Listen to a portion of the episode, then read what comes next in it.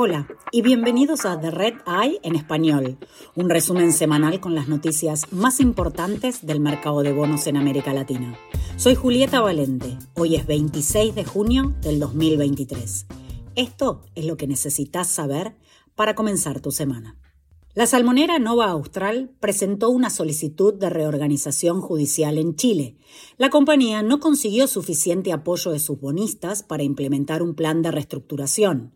Intentará obtener financiamiento para seguir operando mientras resuelve una deuda de 500 millones de dólares. El secretario del Tesoro de Brasil, Rogelio Cerón, dijo en una entrevista con Red que el gobierno podría emitir su primer bono sustentable en septiembre. El dinero recaudado se utilizaría para financiar proyectos que combatan la deforestación, apoyen la agricultura sostenible y reduzcan las emisiones de carbono. Los bonistas de la cadena americanas están considerando demandar a los bancos prestamistas por el fraude contable de varios años que dejó a la compañía insolvente.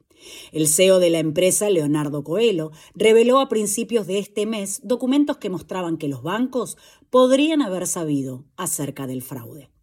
La petroquímica Unigel está negociando con bancos la refinanciación de deudas que vencen en este trimestre y que podrían llevar a la empresa a la bancarrota. Unigel busca además obtener el perdón de sus bonistas locales por una cláusula de apalancamiento neto que espera incumplir. Ecuador planea realizar un nuevo canje de deuda para recaudar fondos para programas de educación y nutrición infantil.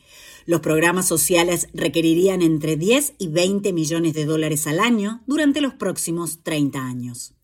Luego de varios meses de sequía en el mercado, las empresas latinoamericanas emitieron una oleada de deuda la semana pasada. El conglomerado brasileño COSAN emitió 550 millones de dólares en bonos a siete años, con una tasa de interés del 7.5%. La forestal chilena CMPC salió al mercado con un bono a 10 años por 500 millones de dólares y una tasa de interés del 6.1%. En tanto, la próxima semana, Paraguay planea emitir 500 millones de dólares a 12 años. El gobierno espera conseguir una tasa de interés cercana al 6.1%. Gracias por escuchar The Red Eye en español. Pueden suscribirse a The Red Eye en inglés, español y portugués desde cualquier plataforma. Para obtener todas las últimas noticias sobre deuda en mercados emergentes, visite redintelligence.com. Hasta la próxima.